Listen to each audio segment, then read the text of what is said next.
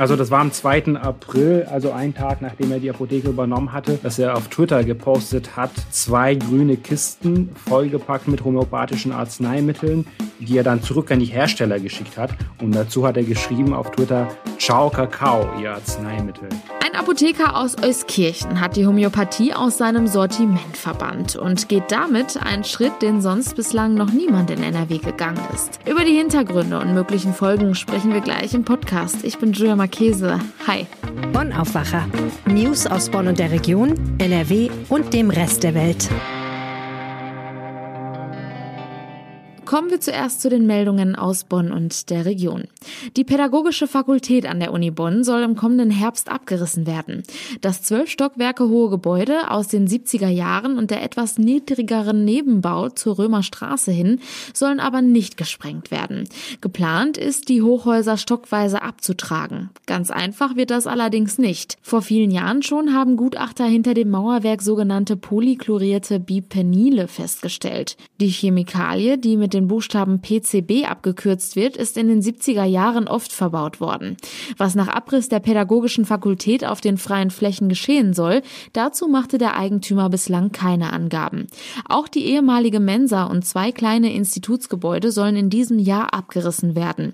Auf der großen Wiese neben der heutigen Mensa sollen dann zwei bis dreigeschossige Modulbauten aus Holz errichtet werden, in denen Fakultäten und Institute unterkommen können, die heute im ehemaligen Kur kurfürstlichen Schloss untergebracht sind. Die Poser-Szene in St. Augustin hat schon am Wochenende die Polizei beschäftigt. In der Nacht zu Montag sind die Beamten dann nach einer Beschwerde erneut ausgerückt. Im Gewerbegebiet rund um ein McDonalds-Restaurant an der Marie-Curie-Straße haben sie Dutzende Personen mit ihren aufgemotzten Fahrzeugen kontrolliert. Anschließend wurde eine Strafanzeige gestellt. Weitere Verstöße, etwa gegen die Straßenverkehrsordnung oder die Corona-Schutzverordnung, seien bei den verstärkten Kontrollen aber nicht festgestellt worden erklärte ein Polizeisprecher. Posertreffen, bei denen sich teilweise mehrere hunderte Menschen mit ihren Fahrzeugen präsentieren, sind häufig eine Behinderung für den Straßenverkehr. Im Gewerbegebiet blockieren sie zudem den Zugang zu Geschäften, erklärte der Polizeisprecher. Deswegen will die Polizei die Szene in St. Augustin weiter beobachten und zusammen mit dem Ordnungsamt eine Strategie entwickeln, um bei Verstößen eingreifen zu können. Die Schulen in Bonn sind gestern wieder in den Wechselunterricht gestartet und das wirkt sich auch auf den Nahverkehr in Bonn aus. In der Vergangenheit hatten in einigen Linien kurz vor Unterrichtsbeginn und nach Schulschluss viele Fahrgäste dicht nebeneinander gestanden. Ausreichend Abstand zu halten war längst nicht mehr möglich. Die Stadtwerke haben deshalb mit sogenannten Verstärkerfahrten auf den erneuten Schulstart reagiert, damit es nicht zu Gedränge in Bussen und Bahnen kommt. Jetzt werden viele zusätzliche Fahrten zu den Bonner Schulen angeboten. Zum Infektionsschutz werden die Innenräume von Bussen und Bahnen nach Angaben der Stadtwerke außerdem täglich gereinigt und alle Flächen regelmäßig gründlich gesäubert. Den Busfahrern steht zudem Desinfektionsmittel zur Verfügung. Doch Hygiene und der Schutz durch Plexiglasbedeckungen garantieren Busfahrern keinen 100-prozentigen Schutz vor einer Infektion. Wirklich sicher sind die Fahrer erst, wenn sie geimpft sind.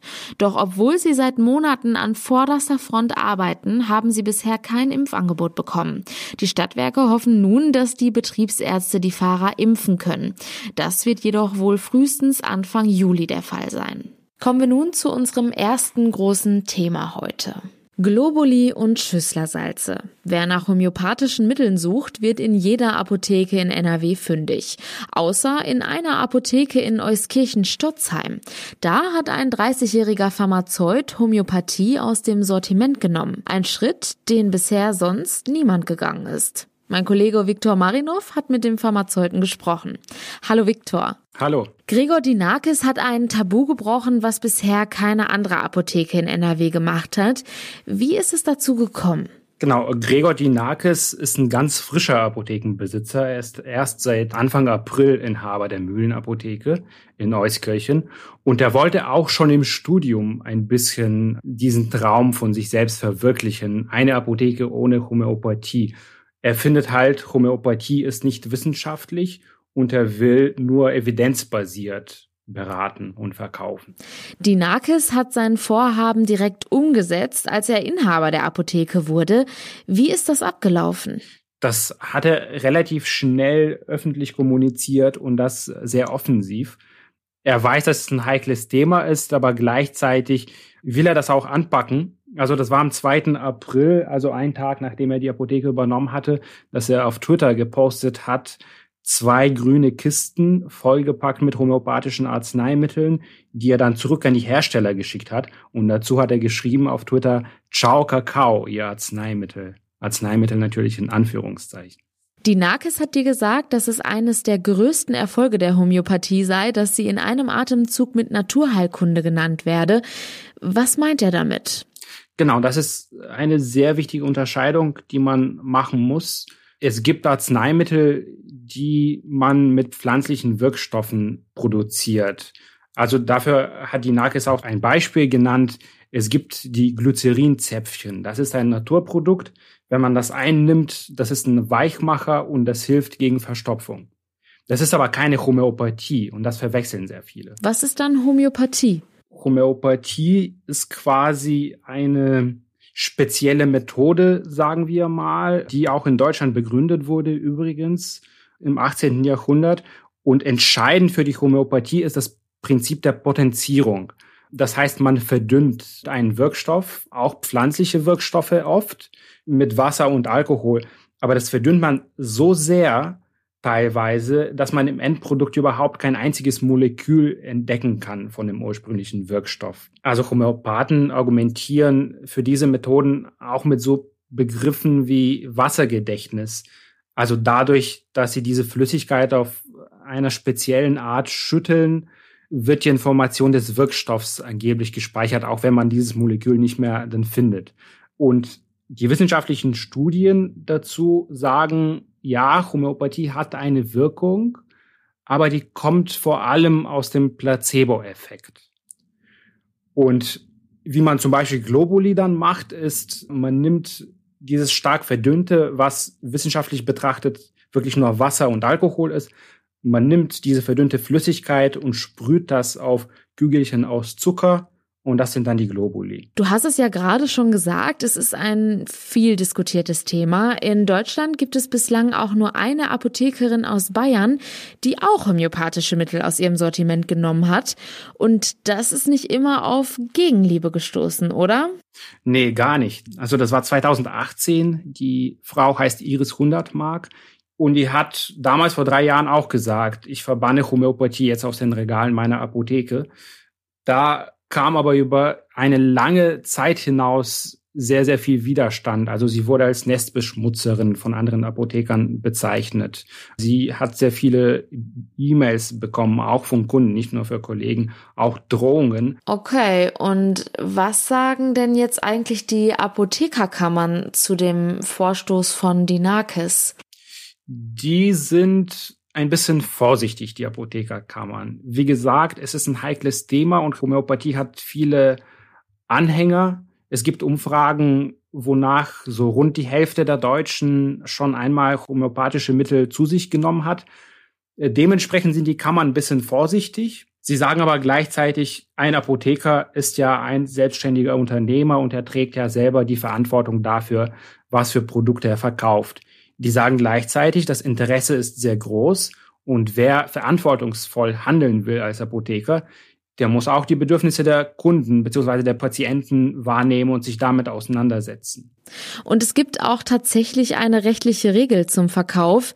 Welche ist das? Tatsächlich, das ist ein kleiner, aber feiner Unterschied, ob man Homöopathie überhaupt nicht verkauft oder ob man die aus den Regalen nimmt. Ersteres darf man nämlich gar nicht. Also wenn ein Arzt mir per Rezept ein homöopathisches Mittel verschreibt und ich zur Apotheke gehe, dann ist der Apotheker oder die Apothekerin eigentlich verpflichtet, mir das zu geben oder zu bestellen, wenn man das nicht hat, wie die Nakes. Ansonsten verstößt man gegen das Berufsrecht. Wir haben schon die Reaktion auf den Fall der Apothekerin aus Bayern genannt. Welche gibt es jetzt im Fall des Apothekers aus NRW? Also die Nakes macht das ja nicht so lange, deswegen ist der Gegenwind bislang zumindest überschaubar, aber es gibt ihn durchaus. Also es gibt, wenn man bei Google nach seiner Apotheke sucht, findet man zum Beispiel eine Rezension von einer Frau, die hat die Apotheke bewertet mit einem Stern von fünf und die hat geschrieben, es gibt ja keine Homöopathie mehr, das ist für mich ein echter Rückschritt. Und dann hat sie auch geschrieben, ich komme nie mehr wieder. Das heißt, er hat auch schon eine Kundin verloren. Dann gab es auch Auseinandersetzungen im Team. Da arbeiten vier andere Frauen in der Apotheke. Und bei denen war das auch ein bisschen schwierig, die davon zu überzeugen, auch weil sie befürchtet haben, oh, verlieren wir jetzt Kunden dadurch. Zum Schluss würde mich noch interessieren, wie blickst du jetzt auf deine Recherche? Also man muss, glaube ich, auch dazu sagen, dass es auch ein ziemlich großer Marketing-Coup ist von Dinakis. Also der ist nicht nur Idealist, wie ich schon sagte, der ist auch Unternehmer. Und er weiß, wenn er jetzt die erste Apotheke hat ohne Homöopathie in NRW, dann kann das auch für eine gewisse Öffentlichkeit und für eine gewisse Reichweite sorgen. Andererseits hat er schon recht damit, dass es für die Homöopathie keine starken bis gar keinen wissenschaftlichen Beweise gibt. Und die Apotheker kann man selbst sagen, ja, das ist ein sehr kontroverses Thema, das wir aber auch sehr oft diskutieren. Das heißt, ich habe da das Gefühl, da wird sich noch was ändern in den nächsten Jahren. Vielen herzlichen Dank, Viktor, für den Einblick in deine Recherche. Bitteschön. Distanzunterricht, Homeschooling und kaum soziale Kontakte. Die Pandemie stellt Schülerinnen und Schüler vor neue Herausforderungen, die auch drastische Folgen mit sich bringen können. Das zeigt nun eine repräsentative Umfrage unter Jugendämtern, denn sie rechnen mit einer stark ansteigenden Zahl von Schulabbrechern.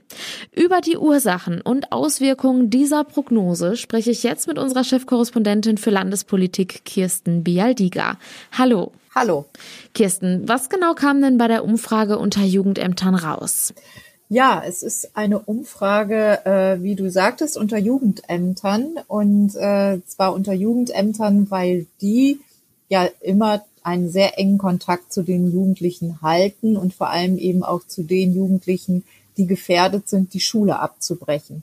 Und diese Umfrage hat nun ergeben, das ist eine Umfrage des Instituts für Sozialpädagogische Forschung in Mainz. Und äh, die waren selber überrascht, wie groß der Rücklauf war. Und sie haben äh, eben repräsentative Ergebnisse bekommen, die zeigen, dass doppelt so viele Jugendliche voraussichtlich in diesen Pandemiejahren die Schule abbrechen werden wie sonst. Hast du da genaue Zahlen? Ja, also äh, in normalen Jahren vor der Pandemie war es zuletzt so, dass immer äh, bundesweit etwas mehr als 50.000 junge Leute die Schule abbrechen. Jetzt werden es voraussichtlich 104.000 sein. Das ist ähm, die Prognose, die sich aus dieser Studie ergibt. Und ähm, das hängt eben damit zusammen, dass viele Kinder nach wie vor verloren gehen, dass man gar nicht weiß, wo die eigentlich abgeblieben sind. Auch die Jugendämter haben den Kontakt verloren. Es hängt damit zusammen, aber auch, das zieht sich durch alle Schichten, dass auch in der Mittelschicht und äh, in anderen Schichten viele einfach keine Lust mehr haben und aufgegeben haben und ähm, sich nicht mehr zutrauen, die Schule fortzusetzen. Und daher sagen, es muss sich auf jeden Fall etwas ändern und ich will das so nicht mehr, mein Leben so nicht mehr weiterführen. Und ich kann das nicht noch ein Schuljahr lang machen und dann eben sagen, ich höre auf jeden Fall auf. Wie alt sind denn im Schnitt die Schülerinnen und Schüler und was passiert mit ihnen, wenn sie die Schule abbrechen? Eigentlich gilt in Deutschland zehn Jahre Schulpflicht. Ähm, und ein Schulabgänger muss das 18. Lebensjahr vollendet haben. Jetzt ist es so, dass manche aber schon zweimal im äh, ja, allgemeinen Sprachgebrauch sitzen geblieben sind und diese Sitzenbleiber sind dann oft in der achten Klasse schon 18 Jahre alt. Und ähm, das sind eben vor allem die Kandidaten, die dann sagen, so jetzt breche ich die Schule ab. Es gibt im deutschen Schulsystem sehr viele Möglichkeiten und im Bildungssystem diese jungen Leute noch aufzufangen. Sie können ein Berufskolleg besuchen, sie können eine berufliche Ausbildung auch gleichzeitig anfangen. Es gibt eben aber immer eine große Dunkelziffer von ähm, Jugendlichen, die dann nicht mehr erreichbar sind. Und davor haben die Experten jetzt Angst, weil eben durch den Distanzunterricht der Kontakt in den Schulen auch nicht mehr da ist. In den Schulen hatten die Lehrer dann ja jeden Tag oder zumindest ähm, überwiegend, viele haben ja auch dann oft geschwänzt, ähm, aber viele hatten, die Lehrer hatten überwiegend die Jugendlichen im Blick. Und das fällt jetzt komplett weg im Distanzunterricht und die ähm, sind zum Teil schon so abgetaucht, dass die auch äh, dann eben für keine Hilfe mehr erreichbar sind. Und das bereitet große Sorgen. Was kann man denn tun, um die Kinder und Jugendlichen wieder zu erreichen? Gibt es da Ideen? Ja, es gibt ja verschiedene Programme, ähm, um äh, jetzt auch nicht speziell für, für Schulabbrecher, aber auch für andere Kinder, die Lerndefizite haben und äh, diese Kinder eben zu unterstützen, damit sie nicht die Lust verlieren und äh, dabei bleiben. Und ein solches Programm hat die Bildungsministerin Karliczek letzte Woche vorgestellt. Das äh, umfasst zwei Milliarden Euro und ähm, damit soll zum Beispiel Nachhilfe bezahlt werden an den Wochenenden und in den Ferien, teilweise auch an Nachmittagen. Ein ähnliches Programm gibt es auch von der Landesregierung. Das hat einen Umfang von 36 Millionen Euro. Und das klingt erstmal ganz gut und attraktiv und ist sicher auch ein guter Ansatz. Aber umgerechnet auf den Schüler bedeutet das Programm für Deutschland, dass nur 120 bis 150 Euro für jeden Schüler ausgegeben werden, also pro Kopf. Das ist ja äh, nicht besonders viel und äh, andere Länder greifen da sehr viel tiefer in die Tasche, beispielsweise die Niederlande. Es zeigt leider einmal mehr, dass Bildung und Schule immer noch nicht den Stellenwert hat, den es eigentlich äh, haben müsste. Du hattest vorhin angesprochen, dass sich das Problem durch alle Schichten zieht. Aber gibt es auch Zahlen, welche Schicht besonders betroffen ist? Nein, da es sich um eine Prognose handelt und die ähm, das Schuljahr jetzt ja erst zu Ende geht und man noch keine Gewissheit hat, ist das noch zu früh, um das zu sagen.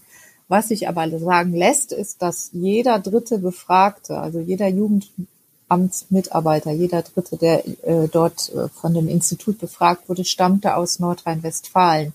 Das heißt also, dass äh, diese Zahlen durch Nordrhein-Westfalen stark beeinflusst und geprägt sind und äh, man davon ausgehen kann, dass sie eben dann auch in Nordrhein-Westfalen ähnlich ausfallen werden, eben zu einer Verdopplung der Zahlen führen könnten.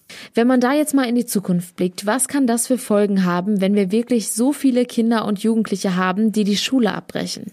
Ja, da gibt es viele Berechnungen. Für Nordrhein-Westfalen galt mal die Faustregel zur Zeit der rot-grünen Landesregierung. Jedes Kind, jeder Schüler, der vorzeitig die Schule abbricht, kostet das Land Nordrhein-Westfalen im Laufe seines Lebens eine Milliarde Euro. Das ist unglaublich viel. Also wenn einmal ein Jugendlicher die Schule verlassen hat ohne Abschluss, wird es unglaublich schwierig, ihn noch wieder ins System zurückzuholen. Und deswegen gibt es so viele Anstrengungen, das zu verhindern. Also also mit anderen Worten, das hat äh, schon gravierende gesamtgesellschaftliche Folgen. Vielen Dank für den Einblick, Kirsten Bialdiga. Ja, gerne. Kommen wir nun zu den Themen, die heute außerdem noch wichtig sind. Ein halbes Jahr nach der blutigen Messerattacke auf eine 27-Jährige in einer Tiefgarage am Krefelder Rathaus beginnt heute der Strafprozess gegen ihren Ehemann. Dem 37-jährigen Angeklagten werden versuchter Totschlag und gefährliche Körperverletzung vorgeworfen. Am kommenden Wochenende müssen Autofahrer in NRW vermutlich Geduld mitbringen. Der ADAC rechnet an Pfingsten mit der ersten größeren Reisewelle des Jahres.